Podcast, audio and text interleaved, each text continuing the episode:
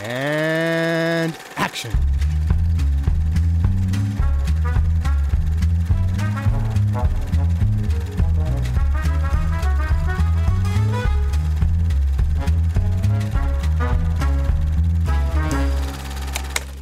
An audience gets worked up Yeah.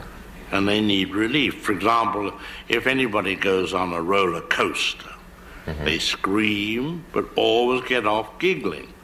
Yeah. Or you go to the midway and you pay money to go into the haunted house. And skeletons jump up and the floor does all kinds of things, but they always come out giggling. Now, the question why do people pay money to be scared? Do you know the answer?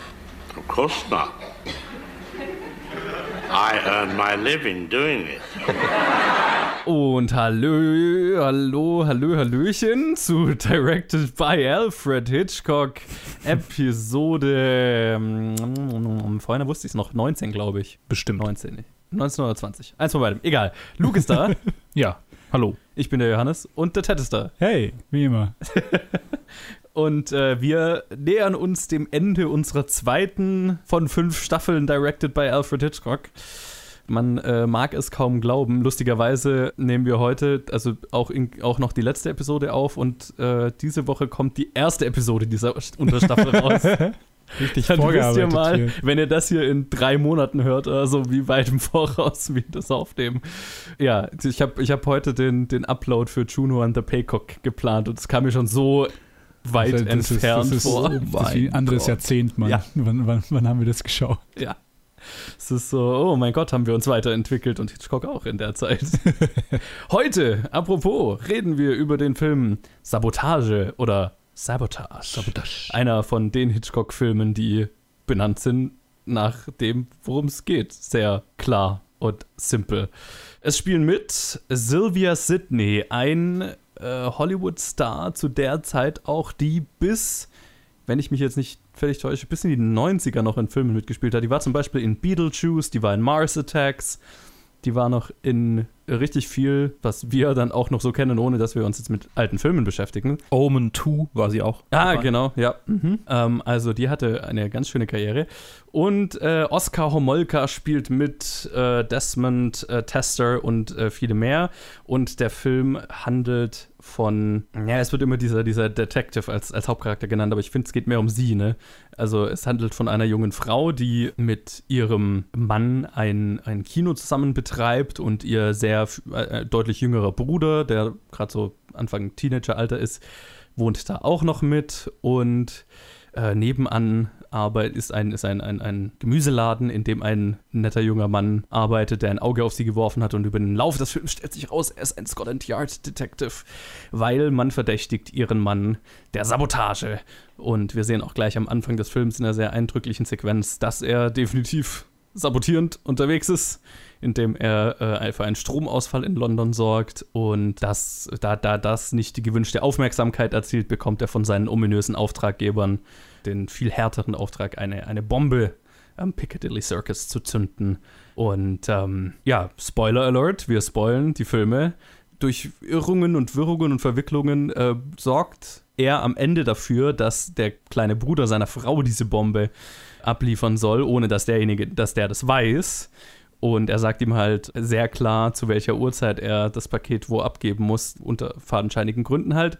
Und in einem der härtesten Twists fast schon, in einem Hitchcock-Film bisher zumindest, schafft er es halt einfach nicht und stirbt mit einem kleinen süßen Hund auch noch in einem Bus, in dem er gerade sitzt, als die Bombe explodiert. Und dann lernen wir natürlich noch die Konsequenzen daraus kennen, die das Ganze noch eskalieren, weil sie dann ihn um, also ne, die Frau ihren Mann umbringt und so weiter. Es ist ein ziemlich finsterer Film. Wie immer fangen wir an mit den ersten Eindrücken. Luke, was war denn dein erster Eindruck von Sabotage? Eure Reviews, ähm, die, mich, die mich schon haben. Also, ich habe mir Teds Review nicht angeguckt, weil sie als Spoiler markiert war, aber Joes Review war schon so, okay, der wird dark. Das war ja ungefähr auch deine Review. Und Ja, ich, also ich habe beide nach euch, was heißt beide? Ich habe jetzt den und dann der, der dann demnächst irgendwann rauskommt, habe ich nach, lang nach euch angeguckt, was heißt, dass, dass ich sie sehr kurzfristig vor der Aufnahme geschaut habe. Also Sabotage habe ich tatsächlich gestern Abend noch vorm Einschlafen angeschaut. Oh.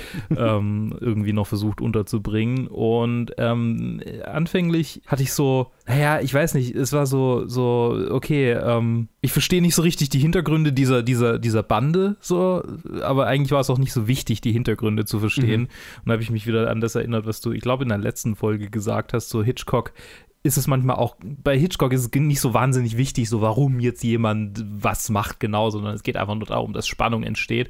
Und Spannung ist auf jeden Fall entstanden, wenn nicht in der, der ersten Dreiviertelstunde, dann doch auf jeden Fall in der letzten halben, bis spe- spezifisch in den letzten, ja, halt so die, fünf, die, die 15 Minuten Sequenz, wo der Junge diese Bombe mit sich rumträgt und man irgendwie mehr und mehr den, den, den, den sich der, der Kragen zuschnürt.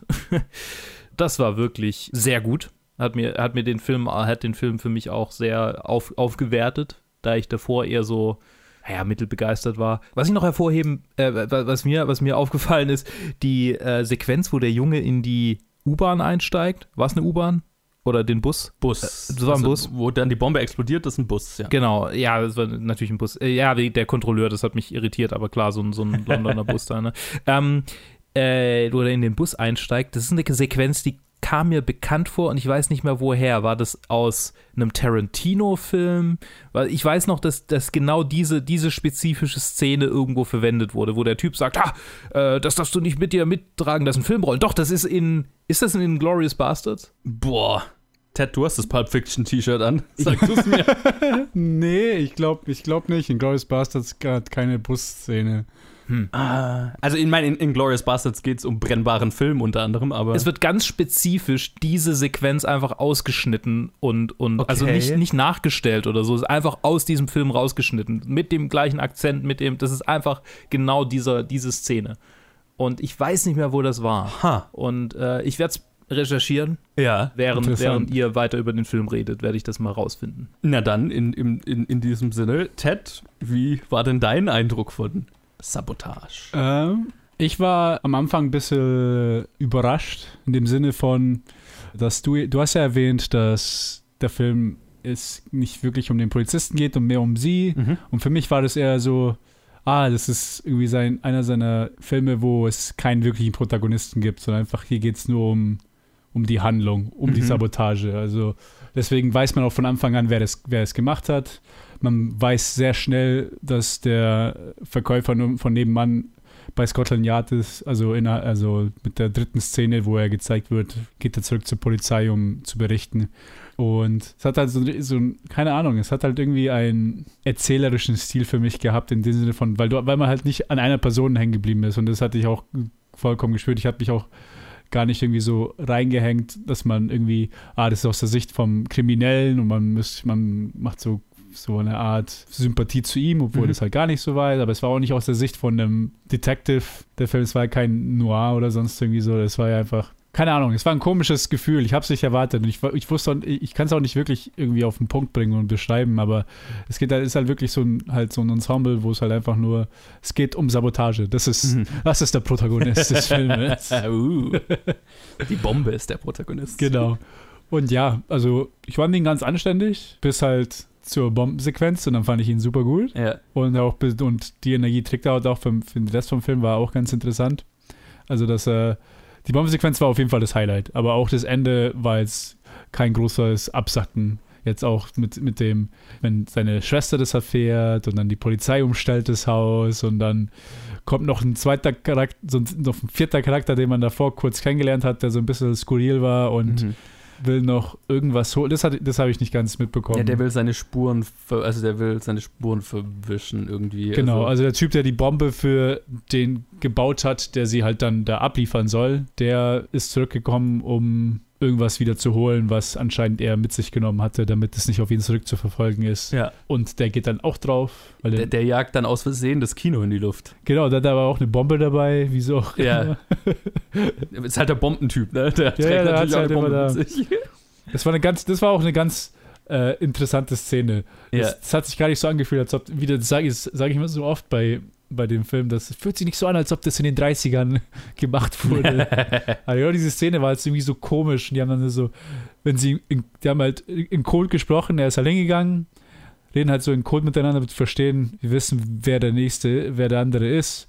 Und er so, ja, wenn ich hier, dann geht es ums Bombenbauen, aber er sagt dann so, ja, wenn ich hier Marmelade Erdbeer und Heidelbeer zusammenmische, dann, dann passiert da schon was. Ja, ja, so, genau. okay. Und das halt vor der Tochter und vor dem Enkelkind. Ja, Einfach so not giving a shit. ja, ja, die definitiv Ahnung hatten, was, was, was, was der Opa macht. Und apropos not giving a shit, das war dann mein Review bei Letterbox, weil einfach nachdem er schuld war, der Typ, weil er den Jungen losgeschickt hat und der halt in die Luft geflogen ist. Und es war halt innerhalb von so 30 Sekunden, sagt er dann zu, der, äh, zu seiner Frau, hey, get over it. und dann geht er direkt zurück. Normaler Ton, Ja. redet über das Essen, redet über die, die, die Maid oder whatever und ist einfach so, hey, krieg dich mal ein. Ja. So, Alter, Dude. Und dann war es auch ganz klar, als er sich so verhalten hat, ich war mir sofort bewusst, der stirbt noch, bevor, bevor der Film vorbei ist. Ah. So, quasi der Film hat dir gesagt, ey, der, wenn der Typ stirbt, Keine Remorse überhaupt. nicht zu viel. Mitleid haben. Ja, so. genau. Aber ja, mir hat er sehr gut gefallen. Schön. Äh, mir tatsächlich auch. Also, ich glaube, er hat eine ganz ähnliche Reaktion wie ihr.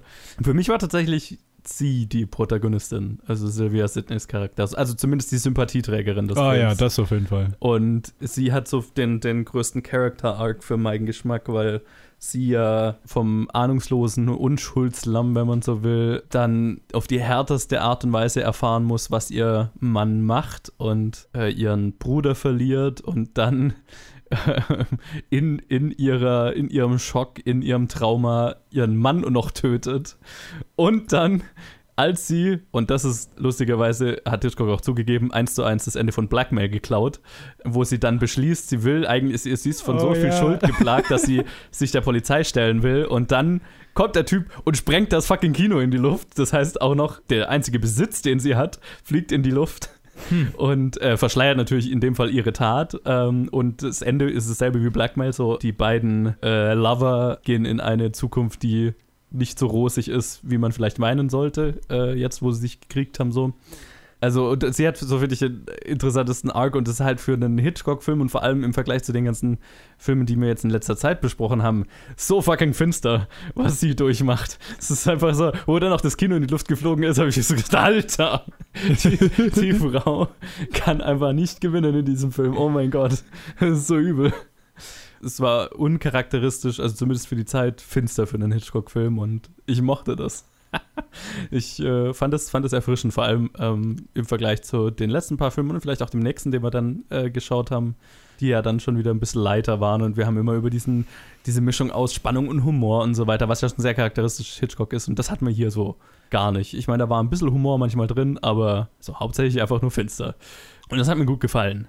Wie immer, zum Anfang gibt es eine kleine Geschichtsstunde und äh, ich erzähle ein bisschen was über die Entstehung von äh, Sabotage. Es, äh, der Film basiert auf einem Joseph Conrad Buch, äh, das äh, lustigerweise heißt The Secret Agent. also fast wie der Film, den wir in der letzten Episode besprochen haben, der aber nichts mit diesem Buch zu tun hat. Und äh, entsprechend musste der Titel natürlich geändert werden.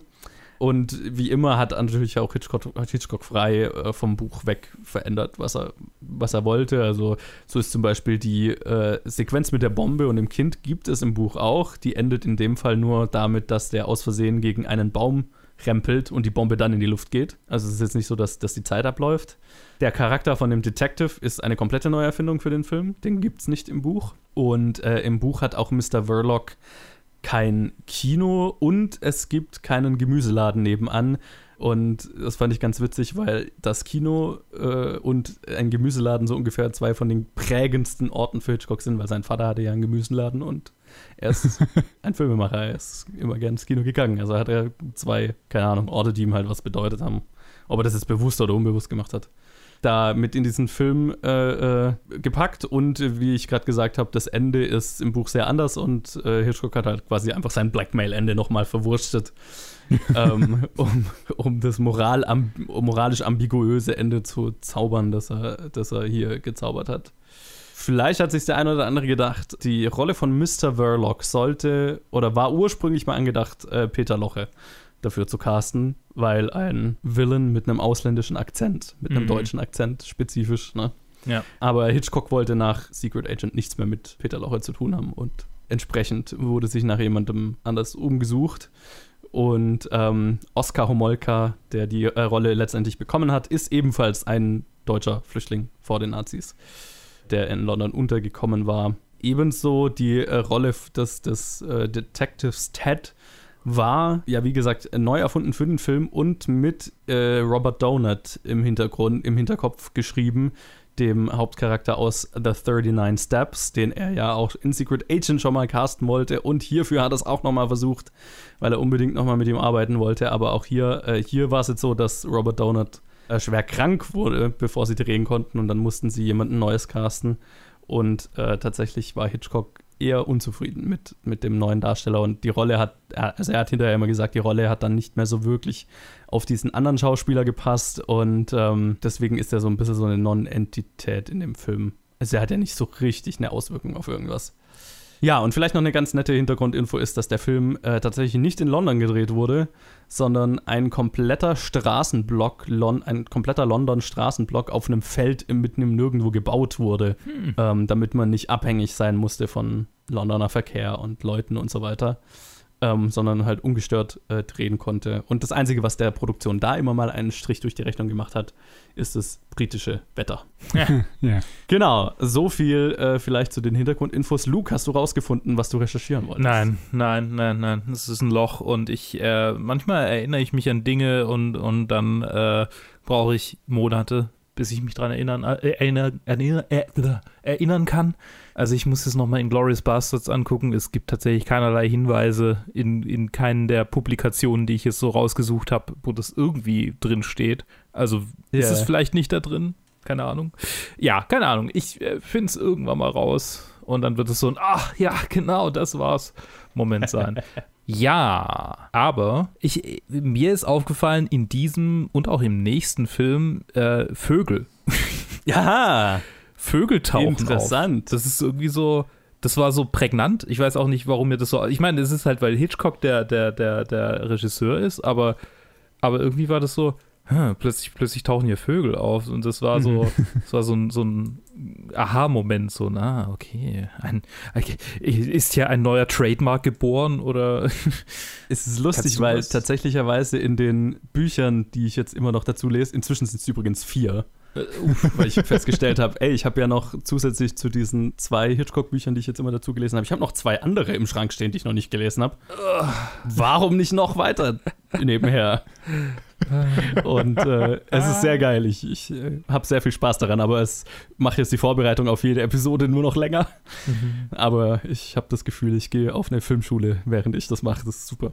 In einem oder mehreren der Büchern wurde angesprochen, dass gerade in dem Film und dem nächsten Film äh, Vögel prominent gefeatured werden als Harbingers of Doom, wenn man so will. Also immer, wenn, wenn irgendwas Negatives passiert, sind, sind Vögel in der Nähe. Und wurde quasi drauf eingegangen, dass, dass Hitchcock einfach ein Faible für Vögel hatte und, und die ganz gerne eingesetzt hat und das hier das erste Mal so prominent passiert ist. Also lustig, dass du es ansprichst, äh, weil ich glaube, mir wäre es jetzt gar nicht so aufgefallen, aber Mir ist es überhaupt nicht aufgefallen. ich denke, ich, ich versuche mich zurückzuerinnern. Es ist nicht lange her. Ich habe gestern habe ich den nächsten Film geschaut. Sabotage habe ich vor zwei oder drei Tagen, vor zwei Tagen geschaut. Und ich kann mich an keinen einzigen Vogel erinnern. ich erinnere mich definitiv noch an die Szene. Ne? Mhm. Ich erinnere mich im nächsten Film noch stärker dran. Ja, ja, beim, also bei diesem war es so, kam das da auch schon, ja, ich glaube. Und dann habe ich auf, also gerade habe ich halt auf Wikipedia gesehen, dass es bei diesem Film auch irgendwie das, das so hier, der, der Vögel-Trope so seinen Anfang genommen hat. Und dann dachte ich, ja, Mhm. beim nächsten Film war es mir voll aufgefallen. Ja. Ja. Weil da war es ja so richtig in Zeitlupe und alles. Ja, ja, ja, genau. Ich Aber hab also so richtig, habe ich ja. irgendwie so, so, was, so Gedächtnisschwund. Was ist los? es wurde nicht Versuche ich äh, zurückzuerinnern. hängen geblieben Alter. Zumindest. vielleicht, wenn wir drüber reden, vielleicht kommt dann irgendwie so der Gedankenblitz und ich kann mich wieder erinnern. ja. Richtig komisch. ja, ich versuche mich dran zu erinnern, dann gleich bei der nächsten Aufnahme, dass wir, dass wir explizit nochmal drüber reden, weil da war es markant. Hier, ich habe das, das Gefühl, es war vor allem am Anfang und dann in der Sequenz mit dem Jungen hat man halt Genau. mal so ein paar Vogelschwärme Ja. Schwärme fliegen sehen und so. Ja. Also wo bewusst tatsächlich auf Vogel, Vögel geschnitten wurde, die nicht, dass die irgendwo im Hintergrund waren, sondern das Bild, die bewusst Ah. gefeatured wurden. So komisch. Ja. kann mich nur ans, an, halt an, ans Aquarium erinnern. Schildkröte. Das ist auch sehr markant. Ja. Das stimmt. ja. In, in diesem Film war es so irgendwie, es gibt ja immer so lighthearted Sequenzen und gerade in diesem Film war es so die, die Sequenz, die die es hätte auflockern können, halt die mit der gefühlt größten Spannung oder halt dem, dem Auftakt zur größten Spannung. Und davor waren jetzt nicht so viele Momente, die so richtig irgendwie, ich habe, ich weiß nicht, ob das daran lag, dass ich da, dass, dass die Reviews mich so ein bisschen drauf eingestellt haben, äh, aber ich, ich konnte mich nicht so richtig, es war nie so richtig so, ha, ja, okay, hier kann ich drüber lachen, sondern es war alles so, oh, Nee. okay. Nee, aber ich glaube, Ja. war auch für mich auch überhaupt kein Humor halt drin. Ja, Ja. ja. Und auch, also sehr bewusst, also ne, das ist, Mhm. ich, ich, und ich war eben überrascht, weil es halt so gesandwiched ist zwischen, also wir hatten bei Secret Agent ja schon ein bisschen drüber geredet, dass der schon ein bisschen fieser oder finsterer war als jetzt 39 Steps, was ja so voll ein voller Romp war. Hm. Und Secret Agent hat so den Mord an dem Unschuldigen und so weiter. Und, und das Trauma, das dann die weibliche Hauptfigur, deren Namen ich gerade vergessen habe, davon trägt, ne? Ähm, Mhm. und dass sie dann ähm, am Ende so gezeichnet ist, davon, dass sie halt nur noch weg will von diesem, von der Arbeit, die sie da getan hat. Und Sabotage hat dann halt einfach gar keinen Humor mehr. Ja. Ja. Am Anfang haben sie halt so, sie zeigen halt den, der Typ, der sich halt als Polizist herausstellt, so ein bisschen als so ein bisschen witty, ein bisschen so frei, aber halt nicht kein, also nicht humorös. Und das Lustige ist ja, dass er halt den Hauptdarsteller aus 39 Steps, Robert Donut, für diese Rolle haben wollte.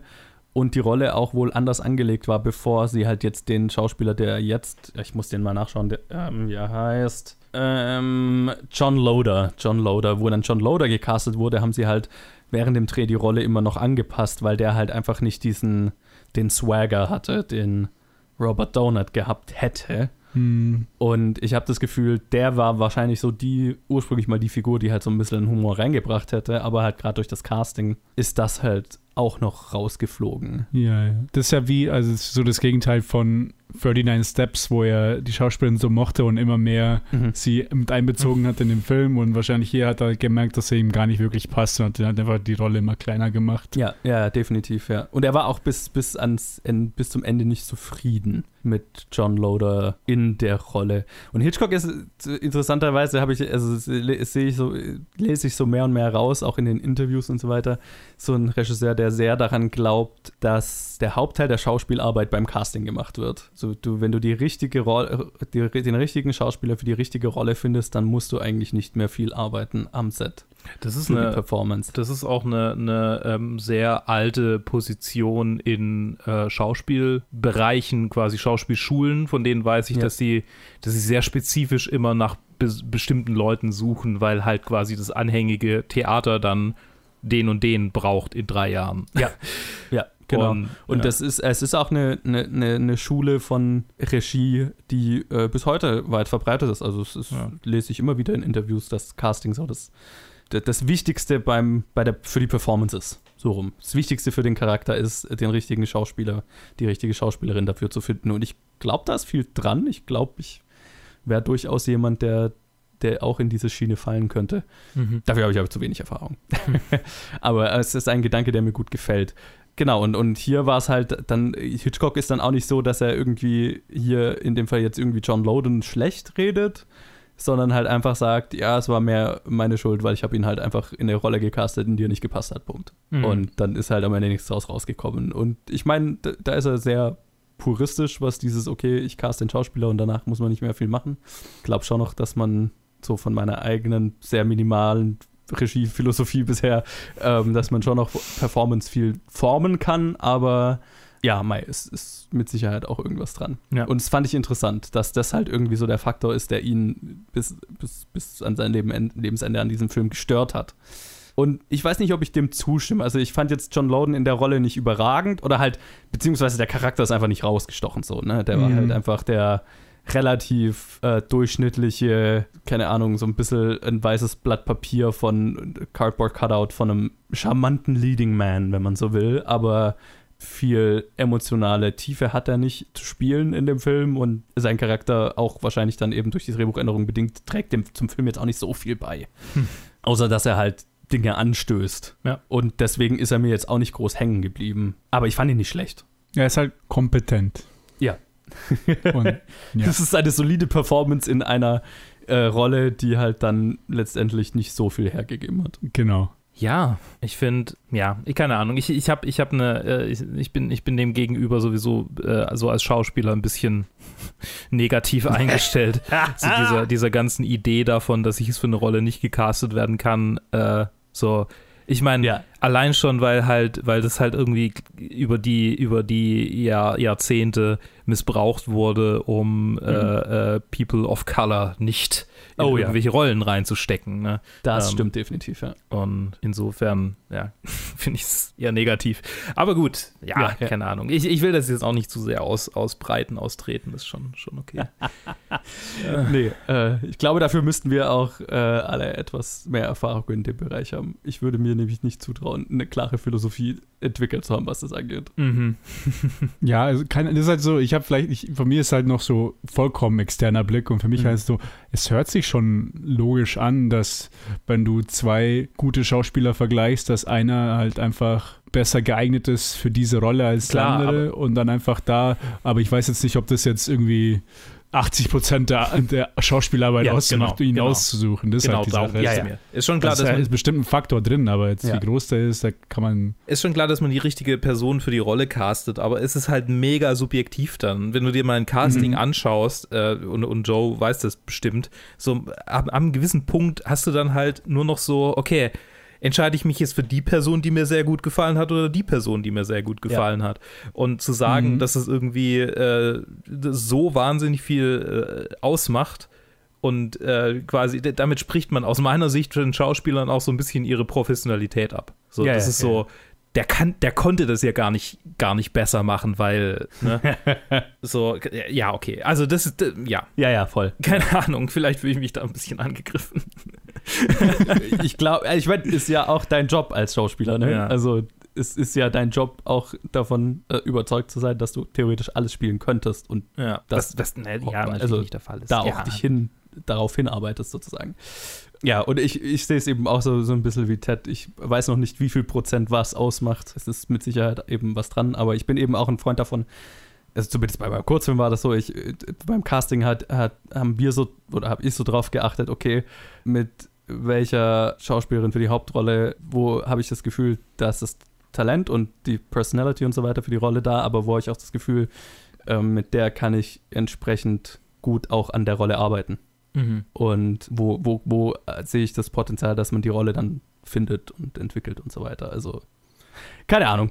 Ich äh, melde mich in 20, 30 Jahren, wenn ich mehr Erfahrung habe. Für eine definitive Antwort auf diese Frage. wenn wir fertig sind mit der Top 250.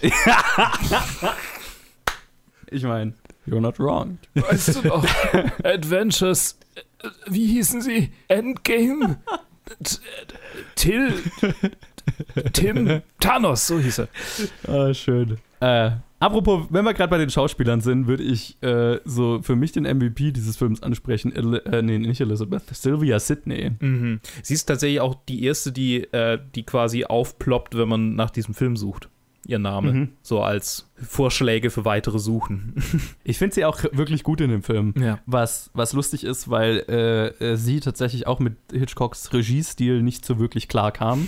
Also sie war so quasi das, das Hollywood-Sternchen, das für diesen Film gecastet wurde und was auch den, die Produktion des Films letztendlich erst möglich gemacht äh, hat. Also quasi das Investment gerechtfertigt hat, weil man diesen Namen dahinter hatte. Und sie, sie kam halt aus einem Studiosystem in Hollywood, das sehr anders gearbeitet hat, wohl als, als Hitchcock das getan hat. Und Hitchcock, nach allem, was ich jetzt so rausgelesen habe, hat damals und wahrscheinlich auch über seine gesamte Karriere sehr technisch gearbeitet. Also hat halt gewusst, okay, ich will die Szene so und so schneiden. Jetzt für diese Einstellung müssen wir nur diesen Schnipsel der Szene spielen. Und für die nächste Einstellung müssen wir nur diesen Schnipsel der Szene spielen. Und damit ist sie wohl einfach nicht klargekommen, weil sie halt immer irgendeine Form von Dialog gebraucht hat, um in die Stimmung reinzukommen und so weiter halt und am liebsten alles, alles halt äh, zuerst geprobt hat und äh, Hitchcock hat halt ganz, das, quasi im Prinzip das Gegenteil gemacht und äh, halt in vielen Szenen viel über Blicke und, und Gesten und Mimik und so weiter gelöst, ähm, was sie so gar nicht gewohnt war und deswegen hatte sie wohl eine, sehr harte Zeit an dem Film und in der, es gibt ja dann am Ende diese Szene, wo dann ihr Bruder gestorben ist und sie dann mit am, am Dinnertisch ist mit äh, ihrem Ehemann, bevor sie ihn umbringt, Mhm. ähm, die komplett dialoglos ist im Prinzip, Ja. wo alles nur über Blicke und Schnitte und so weiter funktioniert. Und da hatte sie wohl dann einen, einen nervösen Zusammenbruch, weil sie es nicht verstanden hat, wie diese Szene funktionieren kann, ohne dass sie irgendeine, irgendeinen Dialog hat, irgendeine Line, um in die Stimmung reinzukommen. Und dann wurde, konnte sie überredet werden, die Szene zumindest fertig zu drehen und dann wurde quasi im Schnellverfahren ein Rohschnitt der Szene angefertigt, um ihr zu zeigen, okay, da- das ist, was wir uns vorstellen und darauf soll es am Ende raus. Und sie war dann wohl von dieser Montage so begeistert, dass sie äh, aus dem Schneiderraum gegangen ist und gesagt hat, Hollywood muss hiervon erfahren, oh mein Gott. So quasi die neue Art Filme zu machen. Ähm, aber so richtig warm wurde sie mit, mit über die gesamten Dreharbeiten damit nicht, auch wenn sie verstanden hat am Ende, auf was es rausläuft und auch am Ende mit dem Film wohl sehr zufrieden war. Aber sie fand es halt äh, von, von Schauspielerseite eher unangenehm Mhm. den ganzen Prozess. Und das fand ich interessant, weil ich fand ihre Performance wirklich, wirklich gut. Ja, ist die stärkste im ganzen, also im ganzen Film. Also sie ist, also deswegen kann ich auch verstehen, dass du sie dann als auch Fokus, als Fokus vom Film nimmst, weil sie halt auch wirklich quasi am meisten irgendwie Interesse und Sympathie erweckt. Und halt alle anderen sind halt so, ah, okay. Es kommt, kommt der kompetente Polizist, Ja. der fröhliche Junge, Ja. Der Shady. Shady Husband, ja. Obwohl die Szene war mir echt, also als, als ich sie geschaut hatte, war, fand ich sie ein bisschen. Ich habe halt immer dran gedacht, als ich, als ich wirklich geschaut habe, habe ich dann, dann gedacht, okay, das, das wäre halt, diese Szene wäre so viel kürzer heute. Weil ich hatte das Gefühl, es hat sich richtig gezogen mit dem, wie oft man gezeigt hat, wie sie auf das Messer starrt und Ja. wieder zurück auf ihn, dann wieder zurück aufs Messer, dann wieder zurück auf ihn, dann legt sie es ab, dann nimmt sie es wieder, dann wieder zurück aufs Messer, dann wieder zurück auf ihn. Ja. Und so, ah, ich glaube, das hätte man etwas, wahrscheinlich heutzutage etwas effizienter gemacht, als es dann da war. Ich fand ich, ich fand's bis, zu, bis zum Schluss hin, weil auch so schon eine Weile, nachdem man es selber gemerkt hat, worum es geht in dieser Szene, dauert es erstmal ein bisschen, bisschen, bis der Mann das überhaupt selber merkt und er dann erstmal so Augenbrauen hoch und dann Mhm. schaut er runter, schaut Mhm. er sie an, schaut er runter. Und dann so, ah, okay.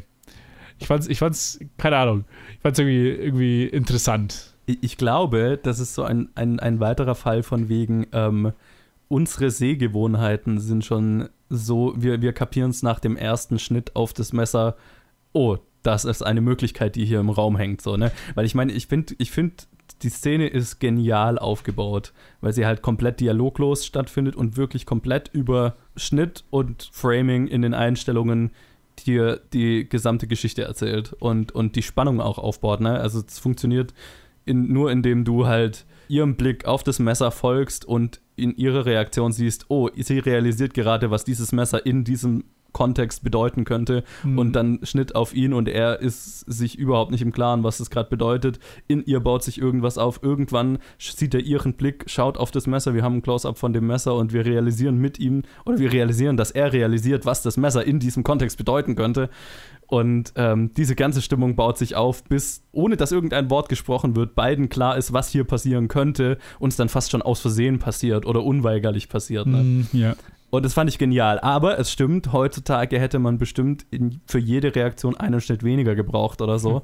Also einmal weniger das Messer im Close-Up zeigen, weil nach dem ersten Close-Up haben wir einfach, weil wir oft jetzt schon solche Sequenzen gesehen haben, kapiert, was der Film uns sagen will, nämlich dass die Verwendung des Messers im Raum hängt. Genau. Ähm, ja, deswegen sage ich interessant, weil ich, ich will nicht sagen, dass die Szene schlecht gemacht wurde auf irgendeine Weise. Es war einfach Ja. nur das, eine Sache, die mir halt aufgefallen ist beim Gucken, weil, weil man halt, weil ich es halt kürzer erwartet habe. Und dann denke ich mir so, ah, die Szene läuft immer noch. Ja, ja. Nee, definitiv. Aber ist, ich glaube eben gerade für die Zeit, eben auch durch Sylvia Sidneys Reaktion so schon revolutionär auf ihre Art. Mhm.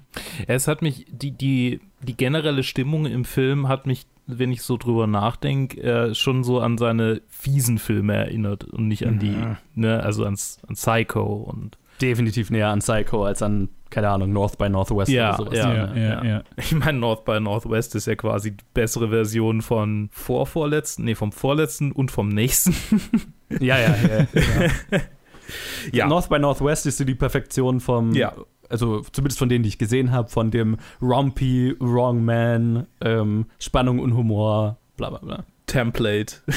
Ja, und, und Psycho ist, keine Ahnung, so von denen ich gesehen habe, die Perfektion von der eher finsteren, fiesen, makabren Seite, Ja. die Hitchcock halt auch hat. Hm, Ist schön, wenn Und- wir, am- wenn wir am Ende so in so Kategorien einteilen können und dann gibt es noch so Waltzes from Vienna, so. ja, ich habe gerade zum Beispiel überlegt, wo zum Beispiel Vertigo reinfallen würde, weil der Uh. einfach ja, stimmt. Der ist, ein, ein viel näher so ein, so ein psychologischer vielleicht steht der dann am Ende Ja. allein als der Beste. Wer weiß. Naja, wenn du, wenn du die gängige Filmkritikmeinung mein, äh, be, be, beachtest, dann ist das wohl so. Aber ja. ja. ich bin eben gespannt, ob das, ob das auch bei uns so der Fall sein wird. ich, bin total gespannt. Ich, Aber jetzt müssen wir erstmal diese ich Staffel zu Ende bringen und dann nochmal die nächsten, dann nochmal zwei. ja, aber ich meine, also, was, was halt definitiv stimmt, also gerade wenn wir jetzt hier die letzten zwei Filme dieser Unterstaffel äh, anschauen, das sind halt schon zwei sehr polar opposites, Mhm. zwei sehr andere Stimmungen, zwei sehr andere Hitchcocks, die diese Filme gemacht haben, ne? ja, total. Aber beide eben auch, also und, und das ist halt die Stärke, die ich in, hier in Sabotage, Sabotage äh, sehr gemerkt habe, ähm, dieses sehr visuelle Storytelling, ne? Auch die, die ganze Eröffnung des Films, äh, wo das erste Mal die Sabotage vorkommt und der Film dir im Prinzip alles erzählt, worum es in diesem Film geht, wieder ohne ein einziges Wort zu sagen, beziehungsweise ein Wort kommt vor, Mhm. nämlich wo der Typ in den äh, Generator oder whatever reinlangt und da ist Sand drin und er sagt nur Sabotage. und äh, davor haben wir, der Film fängt ja schon damit an, dass wir einfach die literally ein Wörterbuch, Wörterbuch sehen und die Definition von Sabotage erklärt bekommen. Und im Anschluss kriegen wir nur durch Bilder erklärt, erzählt, äh, wie Oscar Molkas Charakter quasi das, das Londoner Stromnetz sabotiert. Und es fällt kein einziges Wort, Wort, Dialog oder halt, beziehungsweise bis auf das Wort Sabotage. Aber wir haben kapiert, was er gemacht hat. Und das ist, glaube ich, was, was hier diesen Film und, und sein Storytelling, das sich hier entwickelt, schon sehr revolutionär macht zu der Zeit. Dass er halt gerade auch, weil Tonfilm ja es theoretisch sehr einfach machen würde, alles in Dialog zu erklären und für viele auch sehr einfach gemacht hat, dass er das halt in dem Fall hier jetzt nicht gemacht hat. Mhm. Und das fand ich schon sehr eindrücklich. Und äh, also im Prinzip, jetzt wo ich drüber nachdenke, alles, was der Film ist, ist eine Aneinanderreihung von Sequenz, von spannenden Sequenzen ohne Dialog, die zusammengehalten werden durch so ein paar, paar Dialog-Szenen, um dir den Plot zum, oder die Charaktere so ein bisschen näher zu bringen. Aber alles, was den Film stark macht, ist die Eröffnung.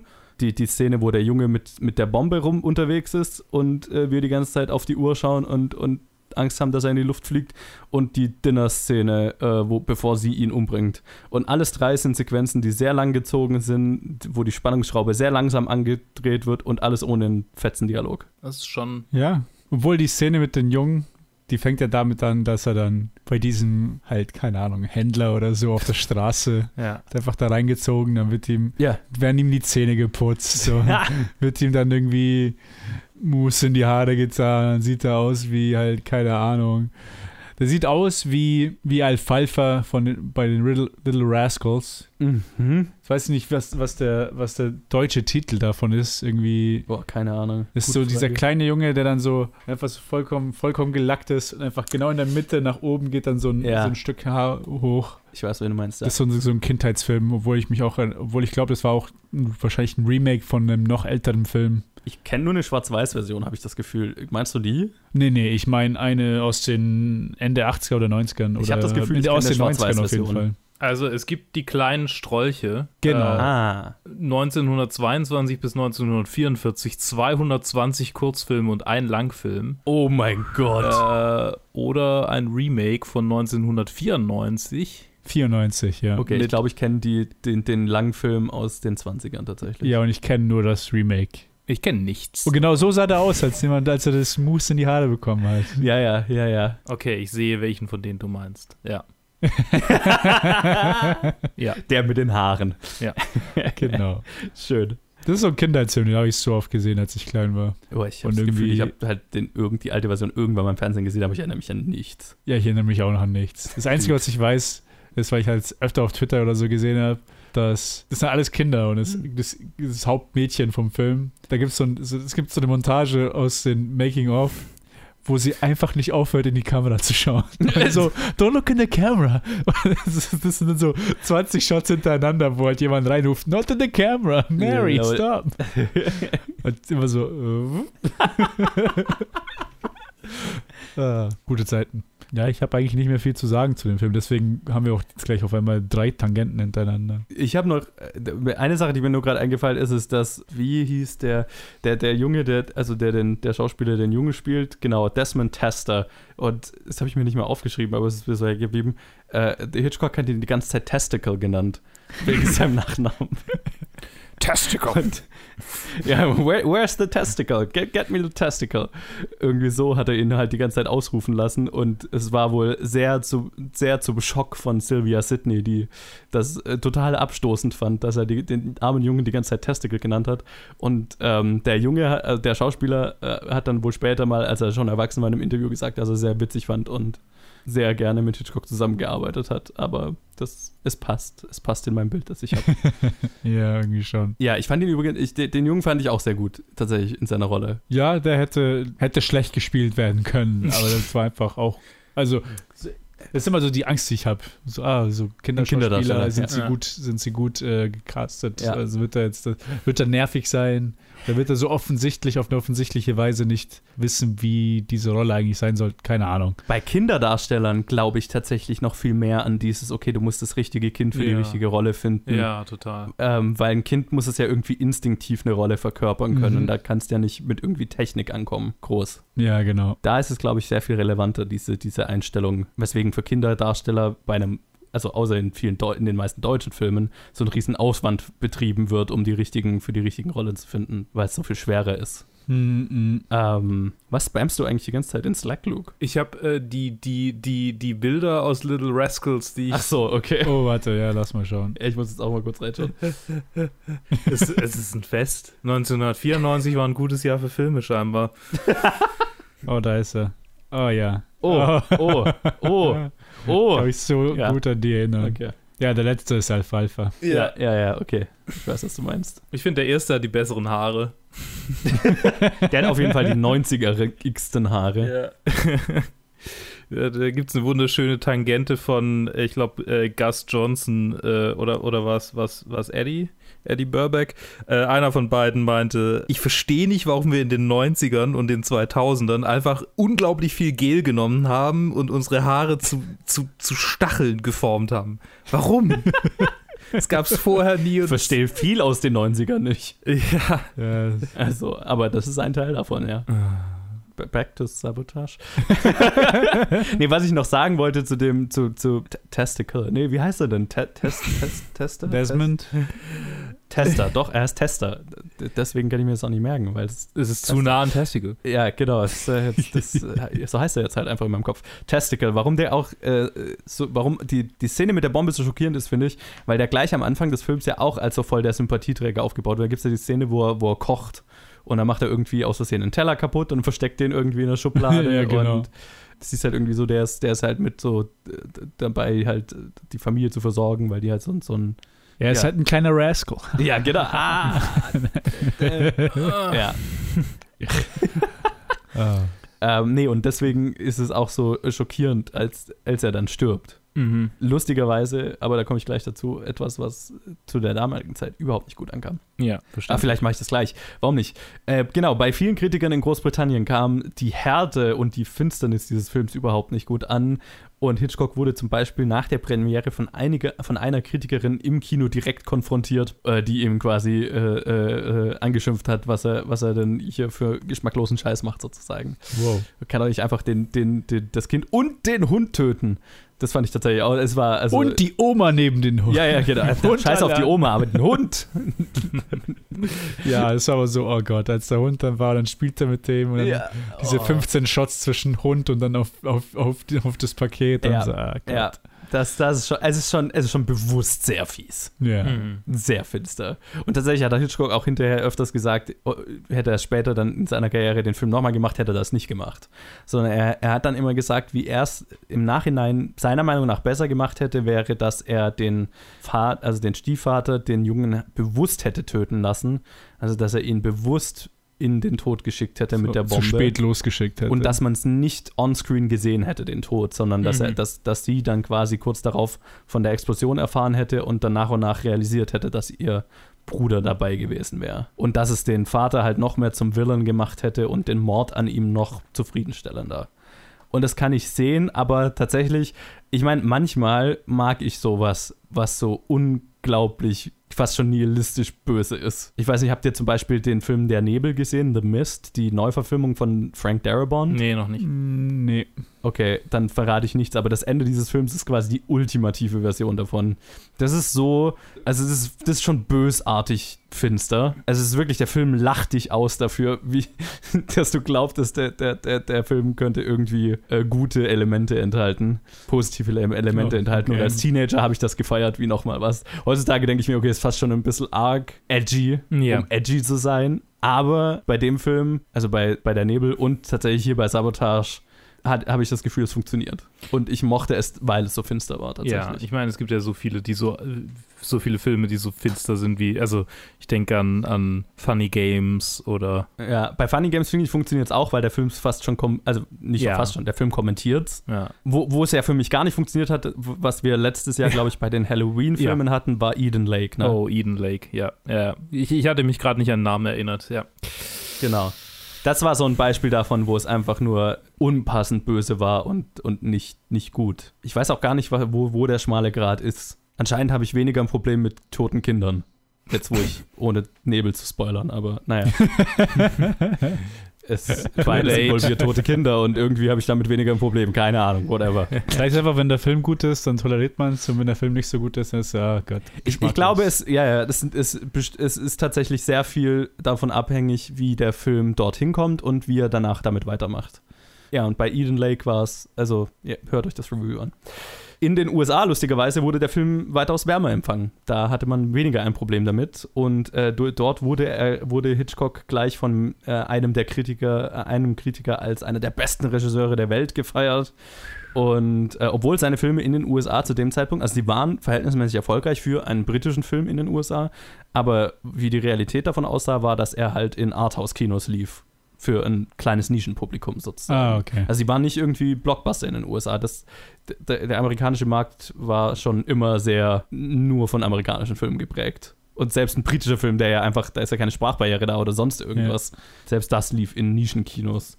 Aber äh, von der Kritik wurde es zumindest sehr gefeiert und halt auch für einen britischen Film war er finanziell auch sehr erfolgreich da. Und eben, äh, wie bei den britischen Kritikern, kam er auch beim britischen Publikum eher lauwarm an und äh, war kein besonders großer Erfolg. Was ich interessant fand, halt, weil er so auf so eine Erfolgs-, so eine Erfolgssträhne davor hatte. Mit Man Who Knew Too Much, 39 Steps, äh, Secret Agent, die alle relativ erfolgreich waren. Bis sehr erfolgreich. Hm. Man Who Knew Too Much und 39 Steps und der war halt wirklich so ein. Und äh, dann habe ich noch einen, eine, eine kleine Anekdote zu diesem Film, nämlich geriet Hitchcock in einen ziemlichen Streit während den Dreharbeiten mit äh, seinem Vorgesetzten Michael Balkan und Ivor Montague, die die beiden Produzenten an diesem Film waren. Ja, wer sich erinnert, äh, äh, Michael Balkan war ja der, der ihn zu Gaumont geholt hatte und ihm quasi eine zweite Karriere verschafft hat. Und das waren auch die beiden Produzenten, die ihn jetzt jahrelang beschützt hatten, sozusagen, dass er so relativ frei von Einfluss seine, die Filme so machen konnte, wie er, wie er wollte. Aber Hitchcock wollte für diesen Film eine Tram, eine komplette Tram bauen lassen. Also er wollte nicht, dass die Bombe in einem Bus explodiert, sondern dass es tatsächlich in einer Straßenbahn, in einer Tram Ja. äh, äh, äh, hochgeht, weil er das damals für mehr Londonig gehalten hat. Also dass eine Tram repräsentiert London mehr, hat er Ja. gemeint. Lustigerweise aus der heutigen Sicht ist ja so ein Doppeldeckerbus Ja. sehr viel mehr so ein Sinnbild für London. Hm. Damals wohl wohl nicht so. Und er wollte halt tatsächlich, dass man eine Tram baut, eine Schienen verlegt und so weiter für den Film. Und das wurde ihm nicht genehmigt, weil, äh, weil äh, drastische Sparmaßnahmen verordnet wurden, weil es ist fast wie ein Déjà-vu. Gaumont steckte, ist immer mehr in finanzielle Schwierigkeiten geraten zu der Zeit. Und Hitchcock hat dann kurz nach diesem Film seine zweite Feuerung, Fe Feuerungswelle in einem Studio überlebt, nämlich nach Sabotage wurde ein großer Teil der Belegschaft bei Gaumont entlassen, um Sparmaßnahmen durchzusetzen, inklusive der zwei Produzenten, äh, Michael Balkan und Ivor Montague, die ihn ja erst daher geholt hatten. Und er hat danach nie wieder mit keinem von den beiden gearbeitet. Nicht, weil sie sich, also auch Jahre später haben sie immer betont, nicht weil sie sich nicht verstanden haben, sondern einfach, weil es sich nicht ergeben hat. Sie haben bis, bis an ihr Lebensende ein gutes Verhältnis gehabt, aber es ist so ein bisschen tragisch, dass, dass es damals so ein bisschen im Streit auseinanderging. Und er ist auch, hat auch die Feuerungswelle nur überlebt, weil er dem Studio noch zwei Filme geschuldet hat. Und hat Ah, eigentlich okay. immer, hat immer damit gerechnet, dass er dann auch auf der Abschlussliste sein würde, einfach weil er der teuerste Regisseur dort war. Aber dazu in, in der nächsten Episode und wahrscheinlich dann der ersten Episode von. Aber da reden wir, ja, wir reden in Zukunft noch weiter Kommt in einer, drüber. in Ja. einer Weile. Ja. ähm, also zwei Filme hatte er bei Gomorrah ja noch. Über einen werden wir im Staffelfinale dann dieser Staffel reden und dann weiter weiß ich auch noch nicht. Ich habe ja noch nicht weitergelesen. ich, ich arbeite ja nicht vor. Alles nur On-Time-Delivery hier. Ja, ja, total. Nein, sonst kann ich es mir nicht so, äh, ich, äh, A, will ich mich nicht spoilern und ich will es immer, dass es so frisch im Gedächtnis ist wie Mhm. möglich. Ich habe das auch alles vor zwei Tagen, nee, gestern Abend, gestern Abend habe ich das alles gelesen. dann, dann ist es noch frisch. Runterrattern, hey, bevor es weg ist. Ja, es, es fühlt sich auch immer so an. Oh mein Gott, ich muss die, gerade sowas wie, okay, ich erinnere mich noch, dass der Tasticle genannt wurde. Das habe ich mir nicht aufgeschrieben, aber das muss ich jetzt rausplappern, sonst, sonst denke ich nicht mehr dran. Das halt- Ted. Das ist halt eine Trivia, die unbedingt, die man unbedingt braucht. Ja, genau. Ted, äh, wo ist der Film denn in deiner Liste? Oh, warte, gib mir eine Sekunde und dann schaue ich gleich nach. Ich habe den gestern Abend habe ich sie noch einsortiert, als ich mich erinnert habe. Und ich, ich, ich habe mich schon gewundert, weil ich habe ich hab mir die Liste angeschaut und ich mir so, wir haben doch sicher noch Filme seit Secret Agent geschaut. Tja. Also das alles langsam verschwimmt, das ist irgendwie so viele Ja. Sachen, die wir gesehen Inzwischen haben. ist die Liste äh, sehr voll. Übrigens, wenn ich gerade auf die Liste schaue, es müsste, glaube ich, Episode 20 sein, demnach. Hm. Es müsste der 20. Film sein, ja. Ah, okay, okay, okay. Bei mir ist er gut auf Platz 3 hinter The Man Who Knew Too Much und vor Secret Agent. Witzig, bei mir ist er auch auf Platz 3. Tja. Hinter- Vor Blackmail und hinter The Man Who Knew Too Much. Bei mir ist er auf Platz 4 hinter The Man Who Knew Too Much und noch vor The Lodger. Der einzige Unterschied bei unseren, bei unseren Top-Filmen ist, dass ich halt noch Blackmail auf Platz 2 habe. Ja, der ist bei mir schon ein bisschen runter. Der rutscht gerade die ganze Zeit weiter runter. Ja, das, ich, hab, ich, hab, ich war auch so, hm, kann ich The Lodger so schon jetzt dafür sorgen, dass der immer weiter runterrutscht? Aber wenn ich ehrlich bin.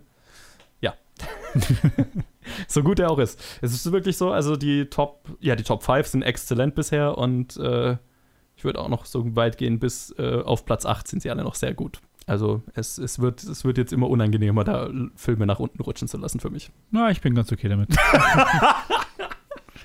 Weil ich jetzt weiß, jetzt, jetzt kommen die Sterne, die ich anschauen will. Ja. Und die verdienen es dann halt auch ganz oben zu sein. Bis jetzt. Es Was für mich dann interessant wird, wenn er halt, wenn wir dann in den 40ern und 50ern sind. Ja, genau, 40er, 50er. Ja. Weil dann ist dann die Sache, ah, ich habe schon meinen Lieblingsfilm ganz oben. Fand ich den jetzt besser oder nicht? Ah. Da wird's spannend, ja. Aber ich glaube, jetzt, jetzt ist gerade, jetzt gerade, es geht halt immer noch bergauf. Ja, Jetzt gerade ist es auch so, ich fand es lustig, weil Sabotage hatte ich überhaupt nicht auf dem Schirm. Hatte ich auch noch nie so von gehört, als, oh, das ist einer seiner Klassiker. Aber ich war tatsächlich so positiv von dem Film überrascht, dass er halt bei mir jetzt wirklich, also bei euch auch, in, in, in den Top 5 gelandet ist, was ich davor nicht erwartet hätte, einfach weil ich noch nie irgendwie jemanden über diesen Film als einer von Hitchcocks besten reden hab hören.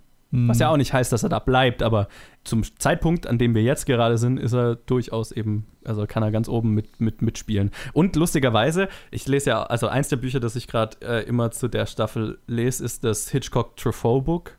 Äh, Buch, also wo einfach, was, einfach ein ganzes Buch, wo nur Fran François Truffaut äh, Hitchcock interviewt und ähm, das halt in Buchform verfasst hat und ähm, so ein bisschen ego egomane wie Truffaut war, äh, quasi als die ultimative Hitchcock-Studie bezeichnet auf dem Buch. also, okay. Calm down, dude. Aber äh, es, ist, es ist tatsächlich ein sehr, also super interessant, die beiden einfach reden zu hören. Und lustigerweise, Truffaut hat Sabotage nicht so gefallen, einfach weil da ähm, zu wenig Humor drin war und so weiter. Aber es ist genau das, was mir daran gefallen hat, an der die Vielfältigkeit. Nice. Nice. Wunderbar. Gut. Dann würde ich sagen, lasst uns wissen, wie fandet ihr die äh, Sabotage, den Sabotageakt? Äh, weint ihr um Testicle? Und äh, danke Ted, danke Luke, dass ihr dabei seid. Gerne, gerne. Sehr, sehr gern. Und dann hören wir uns in der nächsten Episode zum zweiten Staffelfinale der zweiten Unterstaffel, äh, directed by Alfred Hitchcock. Dann hören, hört ihr auch, dann verraten wir, was unsere nächste Zwischenstaffel sein wird. Uh. Zum Zeitpunkt, wo wir das aufnehmen, ist gerade Anna Lili Amepurum und äh, wir haben eine spannende Regisseurin für die, nächste, für die nächsten zwei Episoden. Hört nächste Woche rein, wo wir dann über Young and Innocent reden. Bis dann. Bye, bye. Tschüss.